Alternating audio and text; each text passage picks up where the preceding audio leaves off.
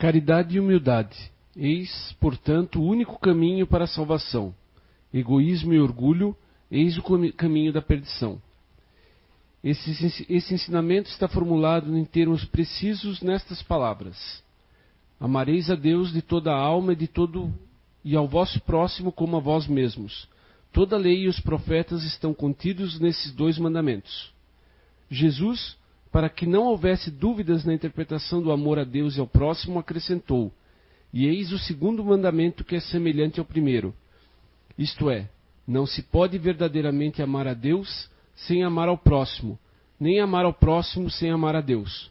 Portanto, tudo o que se faz contra o próximo é o mesmo que fazê-lo contra Deus. Não podendo amar a Deus sem praticar a caridade para com o próximo, todos os deveres do homem se encontram resumidos nesse ensinamento moral. Fora da caridade não há salvação. Boa tarde a todos, sejam todos muito bem-vindos é a grande questão, né, que até hoje nos debatemos, né? É o ser humano um aglomerado de células, né, meramente, formado ao acaso?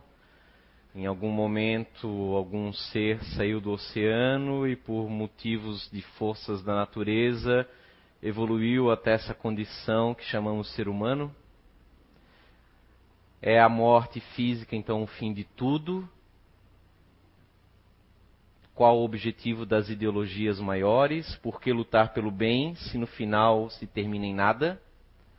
São esses debates né, entre os intelectuais, é, vamos dizer assim, que creem é, em algo além do corpo físico, com aqueles que são os materialistas. Mesmo algumas, claro, em variações, em graus diferentes entre um materialista extremo e um místico fanático, temos vários graus diferentes. Mas há, será, alguma evidência em cima disso? O que, que há do ser humano? A tudo será que é, é, se limita a provas objetivas? É, o concreto, material é a realidade única? Né? Claro, nos tempos atuais em que nós é, vivemos, em que falamos hoje de física quântica, Falamos de raios dos mais variados matizes, desde o infravermelho até a ultravioleta, passando por raios-x, raios cósmicos, energia escura, matéria escura, e aí vai um monte de termos novos ah, em questão, é, novos, né, às vezes alguns com 30, 40, até com 80 anos, mas que chega agora a caráter coletivo, né, a população chega a, através dos meios né, informativos com mais força, né? É, que desconhecemos e que até parece muitas vezes história da carochinha. Mas, é, voltando aí uns dois séculos atrás, nós vamos ter aí Anton Mesmer, o pai do magnetismo animal. Esse, essa energia que é usada na câmara de fluidoterapia de uma casa espírita, que após a palestra vocês recebem determinadas técnicas, provém já daquele tempo, através de Anton Mesmer, aonde ele demonstrou que o ser humano, de forma empírica, possui uma energia que ele a utilizou para a cura, com vários casos de cura. A partir de Anton Mesmer se prolongou essa, esse conceito de magnetismo animal por toda a Europa. Allan Kardec, codificador da doutrina espírita, foi um estudioso de, magnetismo. Dentre outros, dentre um desses, que estudou também a questão do, do, do, do magnetismo animal, aonde eles perceberam que além da cura, também se colocava as pessoas no que eles chamavam não de transe mediúnico, como nós conhecemos nessa palavra dentro do meio espírita, mas sim como transe magnético. Andrew Jackson Davis, contemporâneo de Allan Kardec, este é, é, é, médium norte-americano, é, o seu primeiro transe não foi é, espontâneo, mas sim ele foi colocado em um transe magnético. O magnetizador, que possui essa energia é, em caráter maior do que a média de nós e consegue exteriorizar, colocou Andrew Jackson em transe. Quando ele entrou em transe, como já havia se percebido em outros indivíduos, ele não foi o primeiro, mas é o que nós vamos pegar para exemplificar, passou a ter uma visão extrafísica, ele tinha uma particularidade, uma peculiaridade. Ele enxergava os órgãos internos das pessoas. Na literatura é, parapsicológica, é, no mundo todo, existem vários indivíduos catalogados que tinham essa capacidade em transe magnético.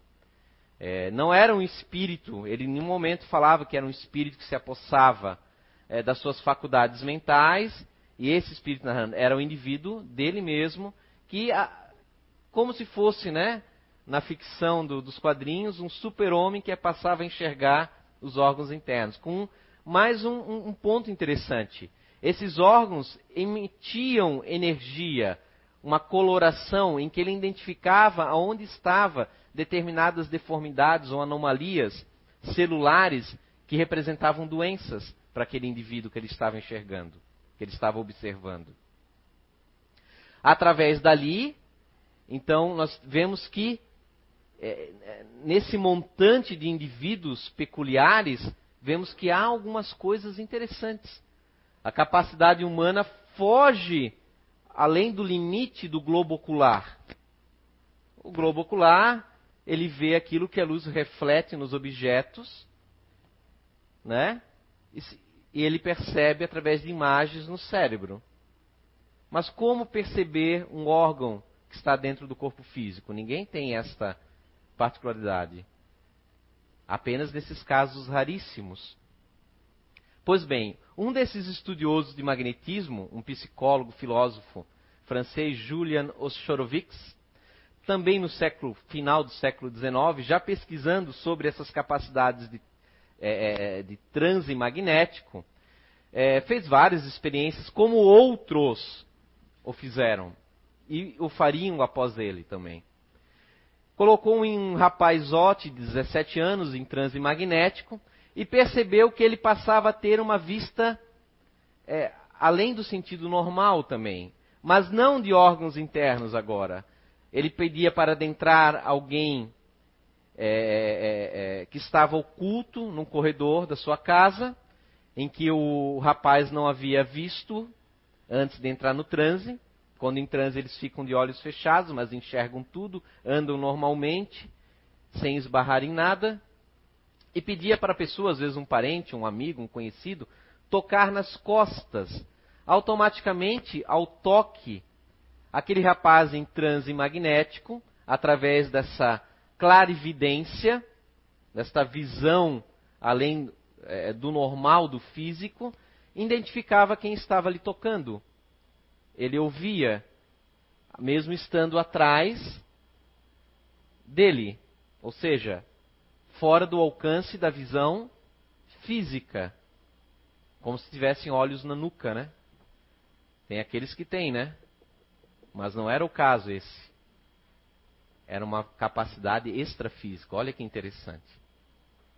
Também, já nos tempos mais modernos, desencarnou faz agora há pouquíssimos anos, havia um norte-americano, dentre muitos catalogados que existem nos estudos, mas vamos pegar um mais conhecido para exemplificar, chamado Ingo Swan, que era um, na época, um rapaz, obviamente já desencarnou idoso, que tinha a capacidade de ter vista à distância, essa clarividência, de se projetar a um local e dizer o que estava vendo naquele local, além,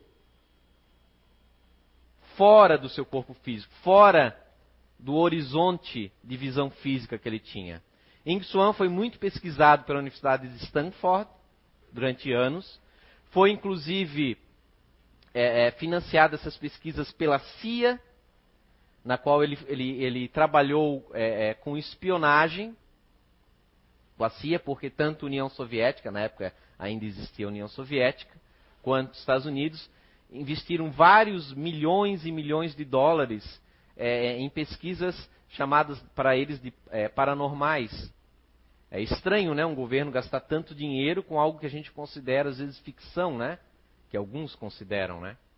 Deve ter alguma coisa por trás disso. O Ingo Swan, inclusive, em 1973, numa dessas dessas pesquisas de aonde iria a capacidade, essa visão mental, até aonde era o limite? Porque se os olhos físicos têm um limite de alcance, variando de um para outro, né? Tem aqueles que têm os olhos de lince, que, que enxergam muito longe, né? Outros que enxergam a, a, a, bactéria para limpar né, no prato da cozinha, como o professor falou ontem no curso. Mas há um limite né, para tudo. E ele, então, lhes sugeriram para ir tentar enxergar o espaço, e ele é, identificou que Júpiter possuía anéis. Esses anéis, na época, não eram comprovados ainda. Só foram comprovados depois de alguns anos, em 79, pela famosa Voyager, a, a, a sonda espacial Voyager. Ou seja, é, é, a mente humana ela realmente possui é, é, quase nenhuma limitação. Sua limitação muitas vezes está envolvida, isso a gente teria que ver em outra oportunidade, com a moral, com o desenvolvimento do, daquele espírito que, que está manifestando né, a, a clarividência. Ele muitas vezes relatou é, é, é, locais, fizeram testes de, é, na própria universidade, lhe colocaram em, em porões e pediram para é, descrever determinado local, quilômetros de distância. Então, desenhistas coletavam esses desenhos, depois se comparava. Geralmente, 90% é, de acerto as suas clarividências. Vejam que não é 100%, não se trata de uma máquina Estamos falando de um ser humano. Como uma psicografia também nunca é 100% exatamente a ideia do espírito. Há sempre o componente do médium ali. Porque o médium é o material que ele vai usar para se manifestar. É natural que seja assim. Não é um xerox, né? Uma máquina copiadora. Pois bem, além de Ingo Swan, que demonstrava, como outros, né, essa essa coisa estranha de que o ser humano possui alguma coisa além disso. Temos na época vários estudiosos da área de desdobramento, a chamada popular na época projeção astral, né? seja o nome que queiram dar. É a questão do perispírito se deslocar do corpo físico de forma consciente, o corpo espiritual, né? o perispírito que nós, dentro do, do, da doutrina espírita, conhecemos com esse termo. Dr. Raimundo Mood Jr. Foi um autor muito famoso na sua época também, ali, creio por volta da década de 70. Escreveu o livro é, é, Vida Depois da Vida, em que ele narra vários e vários é, pacientes narrando é, experiências de quase morte. Uma dessas experiências, não presentes no livro, mais atual, foi de uma cantora, nenhuma best-seller, mas uma pessoa que vivia de música, chamada Pan Reynolds, que está no livro Luz e Morte, do Dr. Michael Sabon, é, em que ela narra, ela precisou fazer uma cirurgia cerebral, uma técnica complexa que eles chamam de congelamento, na qual praticamente vive, fica só os aparelhos mantendo a, a, a, vida no corpo, o coração para, é, é, extraído no momento da cirurgia o sangue é, na, na cabeça, na área cerebral. E essa moça, após despertar, narra ah, as conversas que o médico, as enfermeiras têm, relata detalhes dos equipamentos sofisticados necessários para aquele tipo de operação, desconhecidos para um leigo comum. Com muitos detalhes. Isso chama muita atenção do médico. E ele começa a pesquisar sobre isso. É um caso muito bem documentado. Entre milhares e milhares e milhares e milhares e milhares de outros. Narrando, muitas vezes, nos hospitais, o que está acontecendo numa outra sala, ao lado da cirurgia, naquele momento que a pessoa está praticamente incômodo induzido. Muitos alegam que não, isso é falta de oxigênio no cérebro, gera alucinações. Dr. Peter Felkin, é um neuropsiquiatra, ele diz que isso é praticamente impossível. É, é, muito comum no desmaio nós termos a inconsciência, não há lembrança de nada. Você desmaia, acorda e não sabe o que aconteceu. Naquele momento não há a atividade do cérebro é mínima.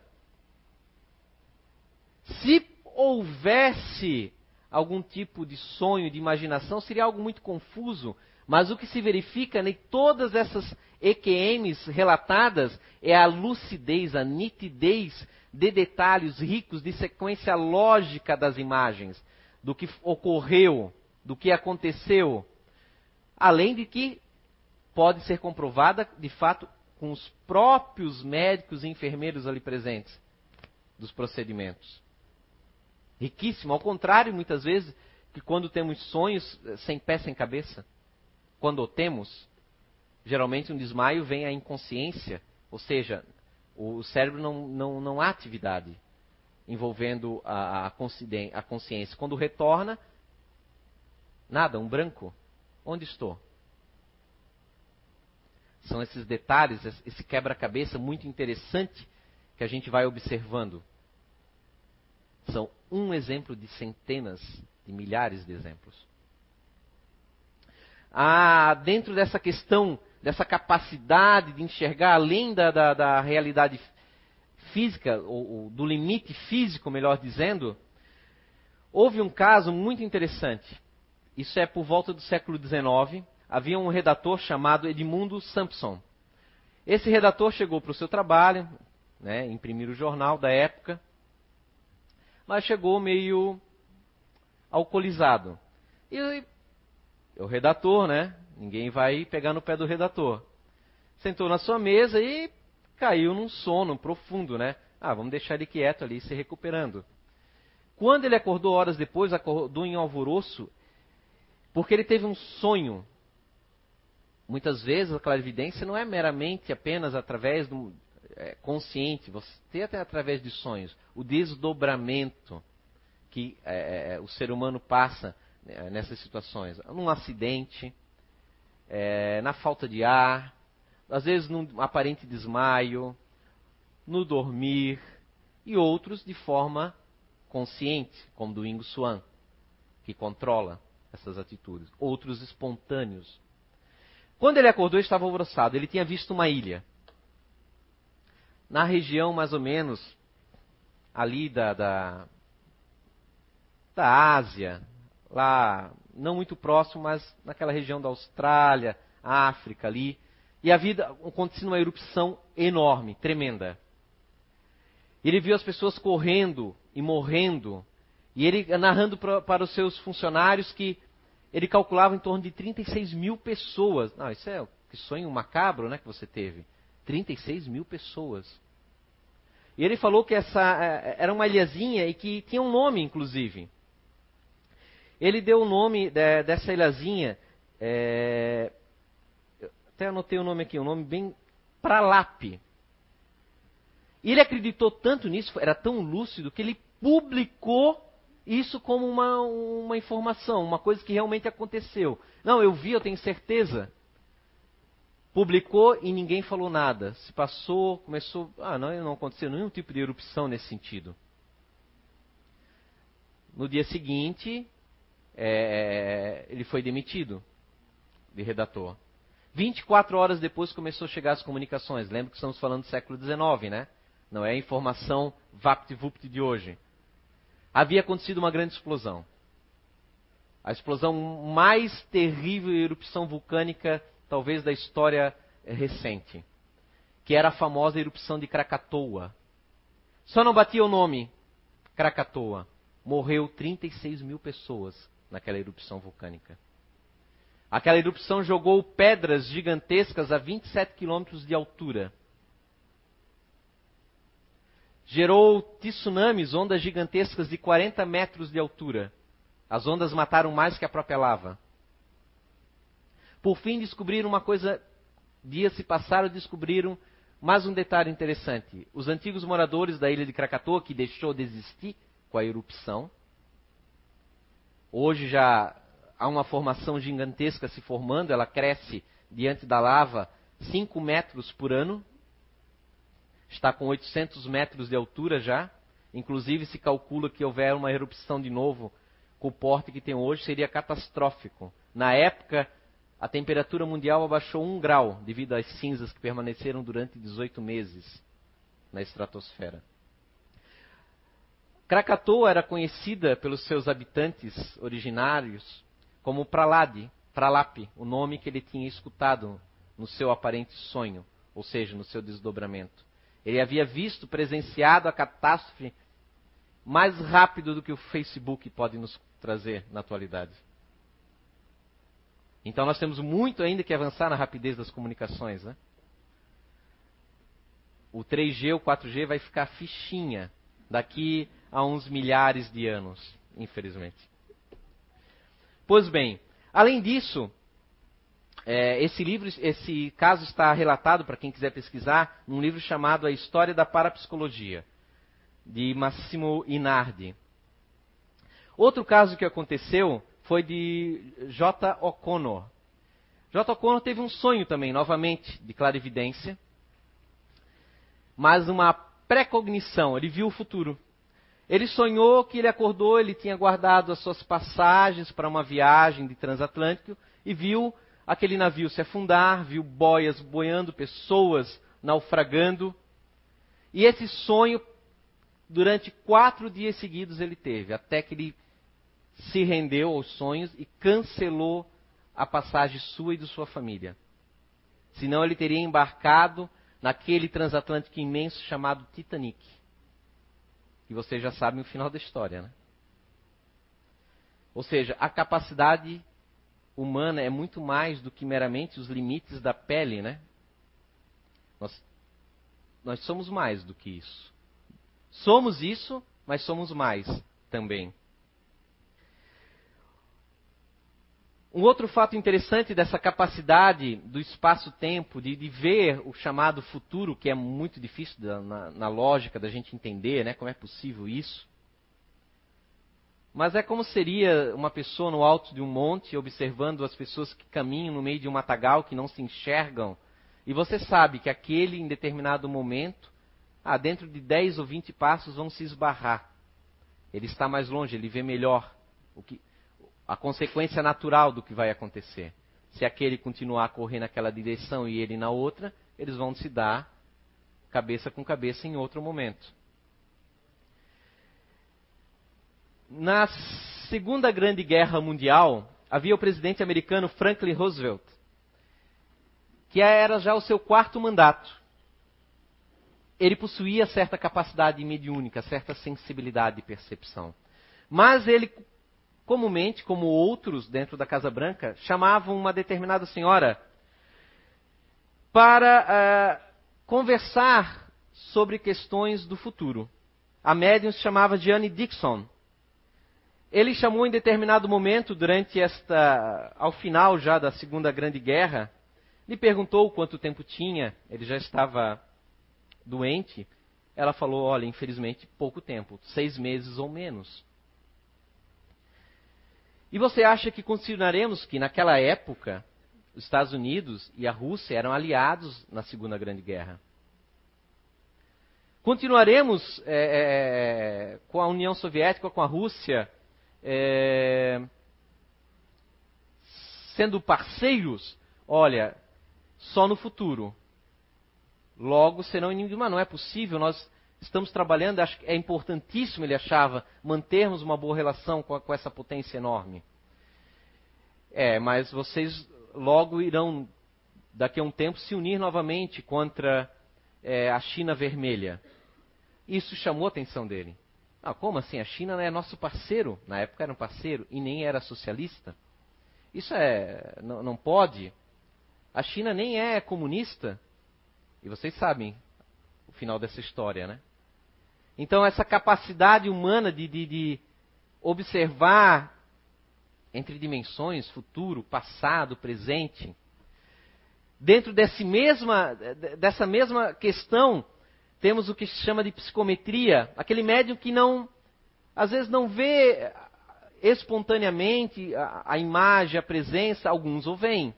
Mas a psicometria é aquele clarividente que ele tem mais facilidade de enxergar quando ele toca o objeto pessoal de alguém ou de alguma situação que está impregnado com, determina, com aquele fluido do ambiente em que vai manifestar a imagem na sua tela mental.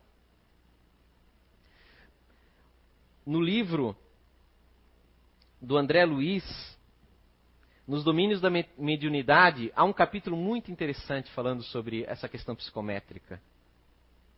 Em que o, o mentor esclarece, André Luiz, de fato, que um objeto, é, determinada sala de, de, estudos até, havia um, um quadro em que emanava, claro, diante da visão facilitada de um desencarnado, que não tem mais o bloqueio do corpo físico, emanava muita energia. E ele falou: sim, pode tocar. E ao tocá-lo, ele falava eu não preciso tocá-lo, mas toque-o você.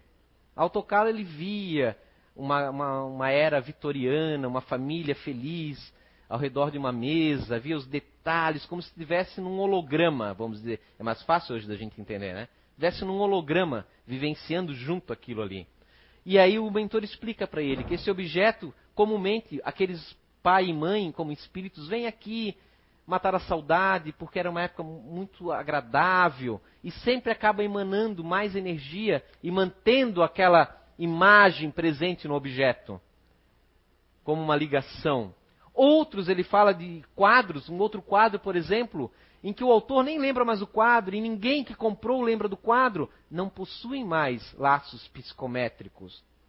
Porém, ele também relata que se André Luiz se esforçasse muito, mas precisa de muito esforço e trabalho, poderia saber do que era constituído, ver a formação daquelas matérias que constituíram o objeto, mas num grau muito mais é, é, é dificultoso e complexo mas mostrando que há alguma coisa além. No livro Enigmas da Psicometria de Ernesto Bozano, há relatos fabulosos da pesquisa desse italiano, pesquisador incansável do extrafísico.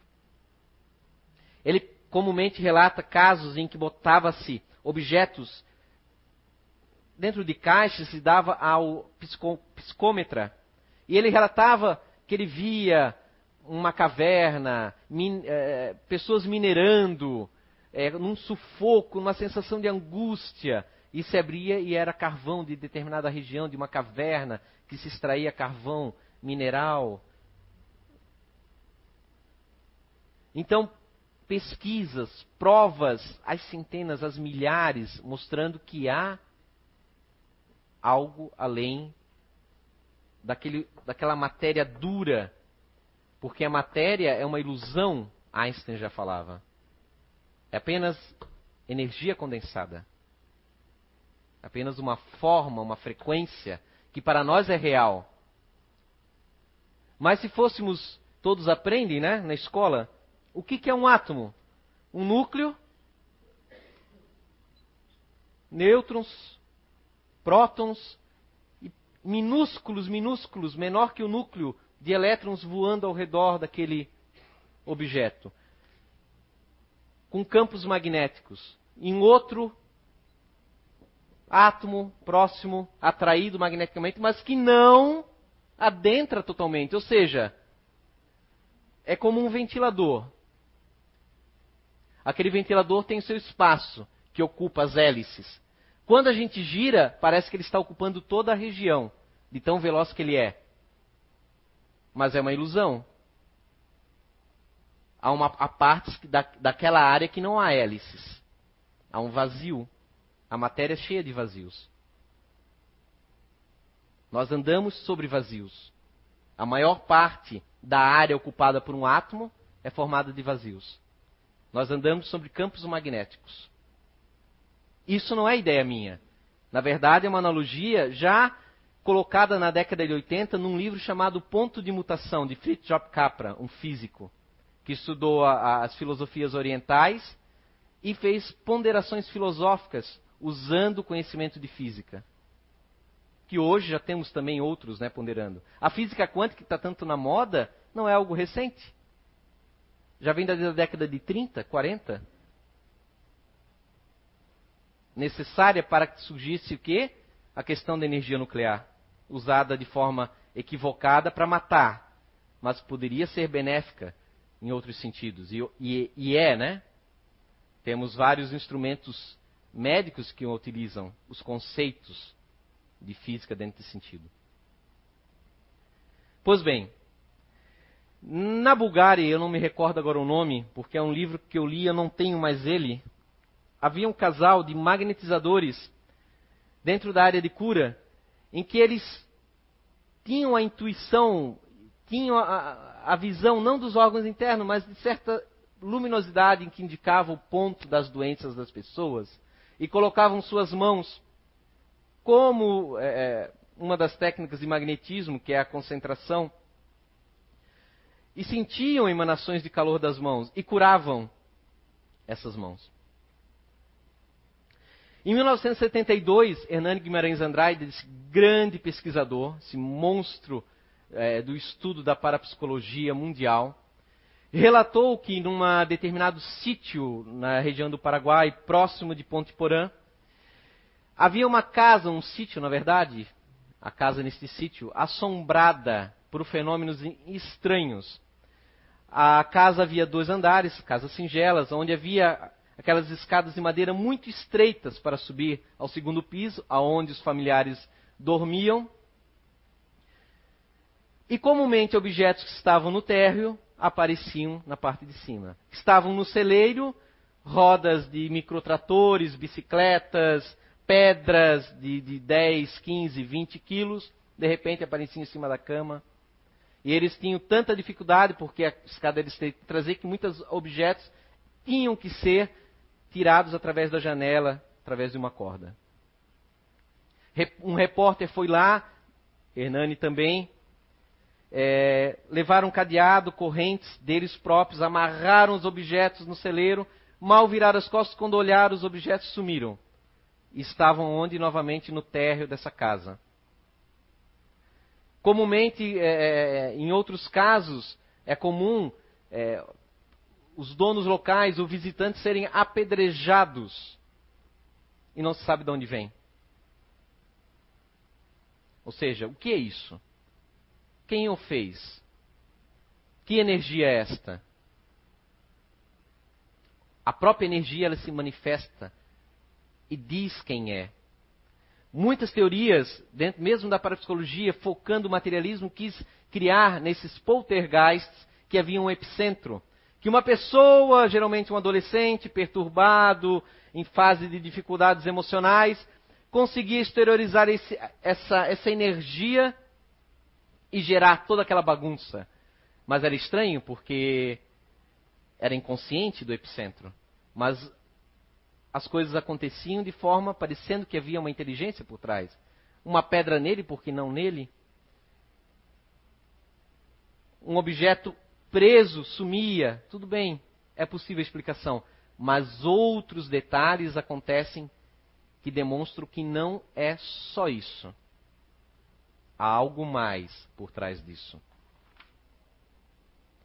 Andrew Jackson Davis, que eu comentei com vocês antes, além de ver essa questão dos órgãos internos, entrava em transe mediúnico e passavam receitas de ervas, de remédios, e as pessoas iam lá, pegavam para se curar. Relatava Andrew Jack Davis a, a, a, a, vidência de pessoas já falecidas e conversava. Médicos. Se não me falha a memória, um dos seus mentores era o próprio Galeno. Inclusive, acho que era Samuel, o criador da homeopatia também. Jurgenson em 1960, por aí, gravando numas fitas antigas cassetes, grava vozes. Mas era muito estranho. Que isso? Gravou um rádio, uma vozes piratas, mas não. Uma frase. Vou, vou inventar aqui uma. É, estamos ouvindo vocês. Mas era eu, estamos numa idioma, ouvindo em outro idioma, ou seja, vozes poliglotas dentro de uma mesma frase misturadas. Não fazia sentido uma rádio pirata transmitir dessa forma. Quem vai, o doido que vai escutar? Jürgens era poliglota, ele conseguiu identificar isso. A partir daquilo ali surgiu a transcomunicação. O interessante da transcomunicação não era a, a, as mensagens em si, mas era esse efeito. O que gerava? Da onde vinham essas vozes? essa manifestação. Que coisa estranha. Do nada. no meio de um sítio. Da onde gravou isso? E que sentido tem isso? Aquela moça cantora Pan Reynolds que teve aquela EQM, assim como milhares, além de relatar o procedimento cirúrgico, também relatou que ela entrou num túnel e viu a sua avó, parentes que haviam já desencarnados que lhe receberam, seu tio que ao final daquilo levou ela de volta à sala cirúrgica e lhe ajudou a colocar no corpo físico novamente. São as milhares esses relatos. Tão grandes já desde o passado que em 1926 Sir William Fletcher escreveu um trabalho monumental sobre isso, sobre essas pessoas em leito de morte. E verificou que, nossa, várias pessoas dizem relatar ver seus parentes no momento final. Até aí ele poderia pensar, tá, coincide muito, talvez seja um efeito do medo, um, algum efeito biológico na hora que o corpo está perecendo. Mas ele percebeu alguma coisa no meio da sua pesquisa. Também havia vários casos de pessoas que relatavam ver fulano de tal. Mas para ele, aquele fulano de tal estava vivo, havia morrido durante a estadia dele no hospital ele não sabia. E aquela pessoa que ele acreditava estar vivo se apresentava para ele recebendo no plano espiritual. Se fosse alguma coisa temerosa que a imaginação trabalhasse, por que ele imaginaria aquele, aquela pessoa específica que na, no, no, no conceito dele estaria vivo? Não faria sentido. Isso chamou muita atenção. São peças do quebra-cabeça. Já em 1900, 1848, haviam também casas mal assombradas, como o Dr. Hernani relatou em 1973. Em Hydesville iniciava-se algo extremamente poderoso. A família Fox começa a ser perturbada por pancadas na casa. Mas aí chega-se um momento que a mãe, a senhora Fox e as filhas resolvem Tá, responda para nós por pancadas. E aquela energia responde, começa a responder. Sim, não. E eles fazem perguntas, descobrem que na verdade se trata de um espírito. De uma pessoa que havia sido assassinado naquela casa. A energia agora passa a ter corpo, passa a ter forma, passa a ser um, um ser inteligente. E diz mais, que é um de nós que o corpo pereceu, mas não pereceu a consciência, quem de fato é. Não pereceu o eu imortal. Nos mostra que somos mais do que um aglomerado de moléculas, de células físicas. Somos, estamos além disso. Surge então, numa planificação mundial, aqui e acolá, mais e mais médiums de efeitos físicos. As mesas giram. Rivail fala, só acreditei que uma mesa fala através de pancadas se mostrar que há cérebro nessa mesa. Mas se descobre que as mesas são meramente instrumentos de espíritos, de pessoas como nós, que o corpo morreu, mas a mente permanece viva. O ser permanece vivo mais do que nunca. Surgem então as grandes materializações. Florence Cook materializa Kate King, um espírito de corpo inteiro, que é pesquisada durante anos. Eusápia Paladino, outra médium, também, que gera espíritos materializados de corpo inteiro, na qual inclusive César Lombroso vislumbra o grande criminalística, vislumbra sua mãe e passa de terrível é, perseguidor do Espiritismo para um grande divulgador dessa verdade.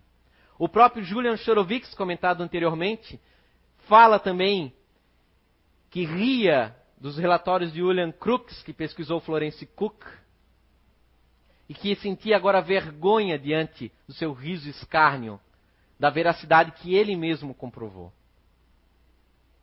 Nós somos assim, somos que nem São Tomé, céticos, precisamos, infelizmente, ver para crer. Mas talvez porque nos falta boa vontade de estudar, nós não queremos ver o que é o real. Está muito bem assim, estamos acomodados. Porque do que adiantará toda esta, esta informação se você não modificar daí o seu caráter? Porque se você para para pensar que temos algo mais, sobrevivemos ao corpo físico, Jesus existiu? Deus existe? Nós começamos a nos questionar: o que fazemos aqui? E aí é complicado. Porque eu não posso mais dar uma rasteira naquele meu companheiro de trabalho. Eu não posso mais me ater a ficar abraçado nas rodas de futilidades, falando os palavrões, falando mal de um vizinho, escarnecendo o outro por causa de uma pele, de uma raça, de uma ideologia, de uma crença, em que amanhã poderei ser eu reencarnado numa outra posição. Porque se Martin Luther King falava que embaixo da pele todo o sangue é vermelho, para o espírita, né, todo o corpo é mero instrumento de aprendizado. Então surgem no Brasil Peixotinho, que faz tremendas materializações luminosas de espíritos. Carmine Mirabelli, que foi muito pesquisado por médicos. Espíritos materializavam, os médicos vinham, abriam a boca, vinham a saliva do espírito. Este é um dos vários exemplos de pesquisas feitos. Nós por causa do tempo, é preciso escolher alguém, né? Numa, é, num vídeo que o pessoal do grupo de pesquisas aqui da casa colocou no Face, a gente pensa, ah, mas isso só acontecia no passado? Não, acontece também na atualidade. Foi feito um, na Europa o experimento Scully, aonde médiums foram colocados e acompanhados pela Sociedade Psíquica, de Pesquisa Psíquica de, da Inglaterra, de Londres uma, um grupo que existe há mais de um século pesquisando isso. E acompanharam e, e, e fizeram todas as manifestações fabulosas que aconteciam no século XIX e início do século XX. Mesas que giram, transporte, objetos que não estão no ambiente de repente aparecem no ambiente. Objetos reais que estão num, em outra cidade se manifestando ali, atravessam portas estão fechadas, janelas fechadas. O que é isso? Como é possível? Como é possível transpassar a matéria? Porque é algo dentro, além, intrínseco que desconhecemos ou não queremos ver ainda. Podemos não ter ainda capacidade de compreender, mas negar o acontecido é perigoso. É um estado de mente fechada, é um estado preconceituoso sobre as coisas. Ou montar toda uma teoria, decorar um monte de livros, devorar a coleção do André Luiz e montar um sistema pronto em que você acha que a vida toda se encaixa aqui. Mas se o universo e as leis são infinitas, não há como você querer condensar dentro do seu entendimento limitado. O que são 100 anos? O que são, dizem alguns espíritos, que teremos uma média na Terra de 40 mil anos? Como espíritos. Talvez alguns mais, uns menos, talvez uns menos ainda, possivelmente. Alguns são muito infantis, então devem estar ainda engatinhando. Mas o que é 40 mil anos diante do nosso universo? Tem 15 bilhões de anos. O nosso universo. Já se cogita na física, na ciência, multi-universos. Não estou falando das galáxias com distância anos-luz fabulosas, mas multi-universos, um super-universo. E sempre vão ter algo a mais. Porque como alcançar Deus? E aí, se chegar a Deus, vai dizer, antes dele, não há como a nossa mente humana, que necessita da lógica humana, ter a concepção de Deus. Mas é justo nós buscarmos a compreensão das coisas. Isso nos dá desenvolvimento. Comumente a gente resmunga e chora que o mundo cada vez está pior. É mentira. É que infelizmente nós temos capacidade de acabar com o mundo agora. Numa tacada. Isso que é o perigo. Mas está pior? A mulher nunca teve tantos direitos na história humana como agora. Nunca. É só olhar a história. Uma e outra localidade isolada no passado não representa. Hoje, pelo menos, o Ocidente preza direitos humanos, direitos da mulher, direitos das crianças, dos idosos. Não funciona muitas vezes? Pode ser, porque nós somos imperfeitos. Mas se não fizer aquilo, não é, é considerado ilegal. No passado não era assim. A mulher era uma propriedade. Era legal ao homem escarnecê-la. Se ele traísse a mulher e a mulher reclamasse, ele podia jogá-la para fora de casa.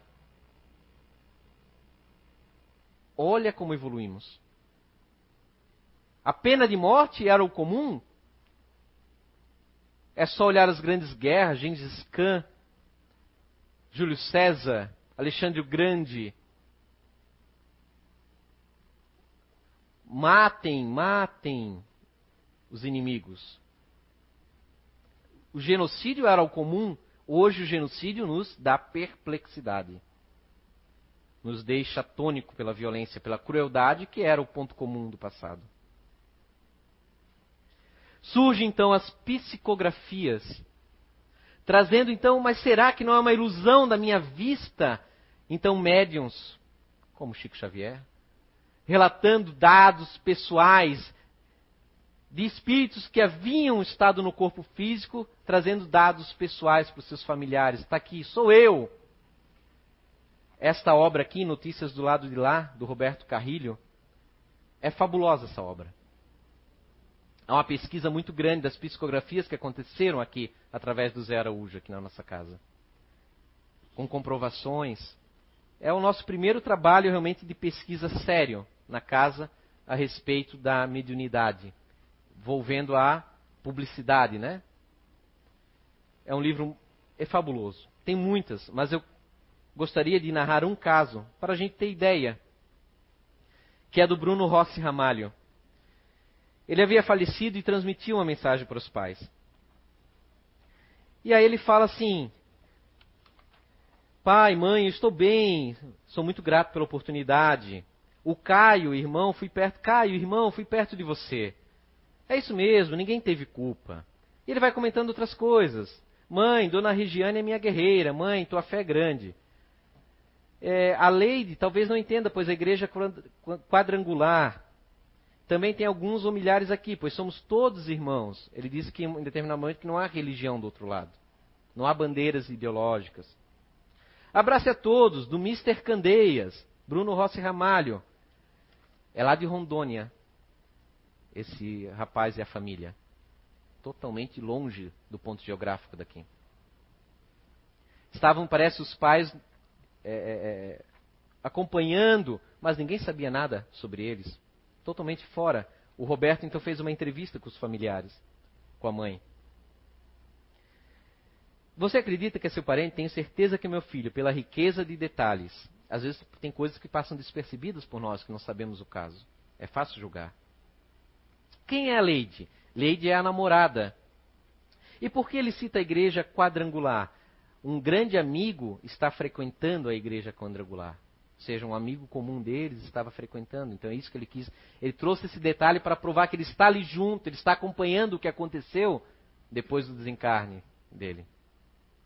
E o que significa Mr. Candeias? Ah, que ele ganhou um concurso de Mr. Candeias, que é um concurso de beleza na época. Os detalhes tem um monte de outras psicografias nesse livro interessantíssimas. Algumas já são bem conhecidas, o pessoal costuma comentar, mas eu quis relembrar essa aqui em específico. O que eu quero dizer? Além desse trabalho de psicografias, um monte de outros trabalhos positivos comprovando o quê? Que temos alguma coisa além. Nós sobrevivemos à morte física. Sobrevivemos. Dentro daquelas transcomunicação iniciado por Jürgensen, Teremos, na atualidade, um alemão, Otto Hans Kuning, em que ele já consegue, através de, de, de estáticas na TV, gerar imagens que os espíritos colocam. Do nada, a imagem está estática e vai se moldando e surgindo uma imagem. Conseguiu imagens, claro, ele, ele tem. A transcomunicação, geralmente, o objetivo dela é apenas mostrar que há alguma coisa além.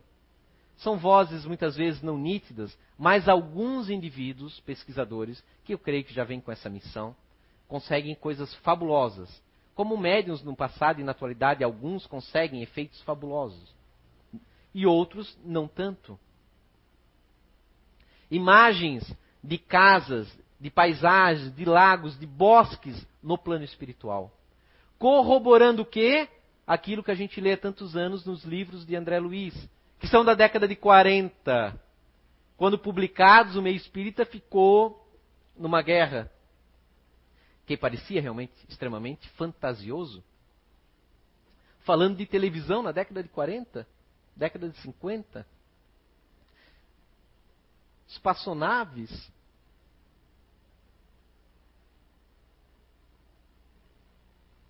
Quantos dados nós temos à disposição para pesquisar? Quantos nós já pesquisamos? Qual é a nossa vontade de fato de, de, de compreender a vida, de dar um, um sentido novo para a nossa existência? Mas é um perigo.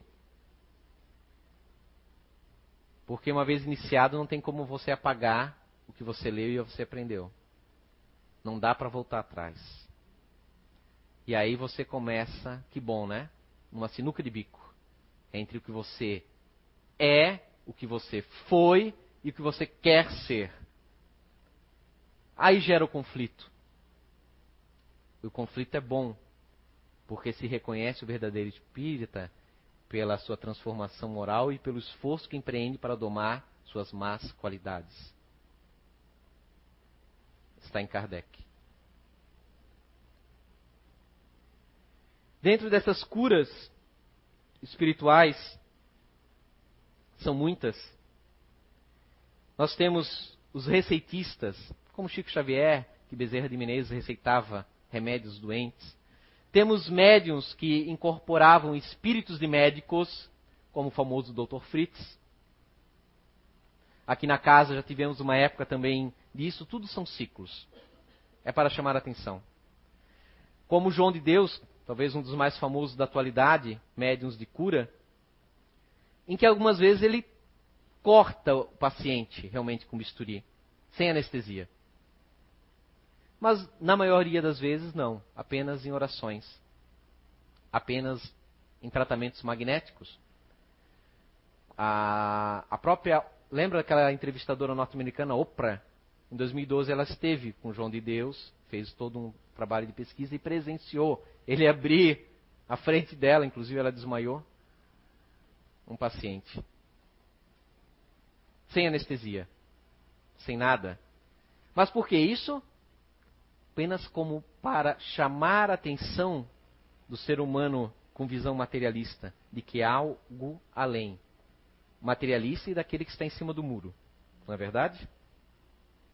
Existia um rapaz chamado Mateu, um norte-americano, tinha um tumor cerebral, 2% de chance. Ele ficou um, dois anos indo e voltando, passando meses com João de Deus, até que conseguiu se curar. E nós, muitas vezes, o que nós queremos? Que um passe, um bisturi rápido resolva a situação. Quando ele chegou lá, ele passou quase seis meses. Ele tinha que tomar um remedinho homeopático e tinha que ficar todo dia indo para uma salinha meditar sobre a vida dele. Isso nos dá a levar certas reflexões sobre o que é a doença de fato. Né?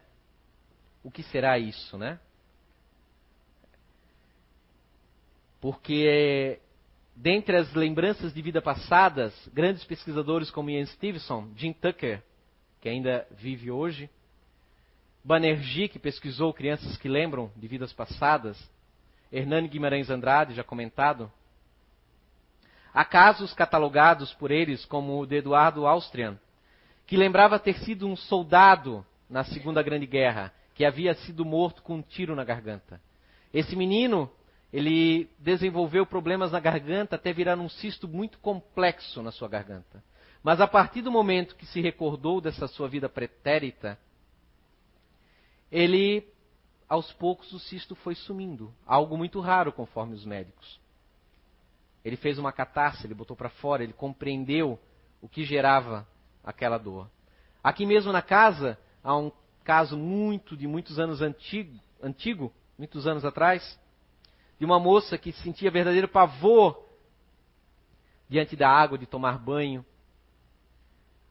Foi a única, talvez uma das poucas ou única regressão de memória feita aqui na casa pelo Zé Araújo, em que ela se recordou de uma vida passada em que morreu afogado. A partir daquele momento, ela conseguiu aos poucos se livrar daquela fobia terapia de vidas passadas, é uma realidade. Mas é muito estranho, muito psicólogo, médico, estrangeiro, ou até aqui do Brasil, acredita em terapia de vida passada, mas não acredita em reencarnação. Como é possível?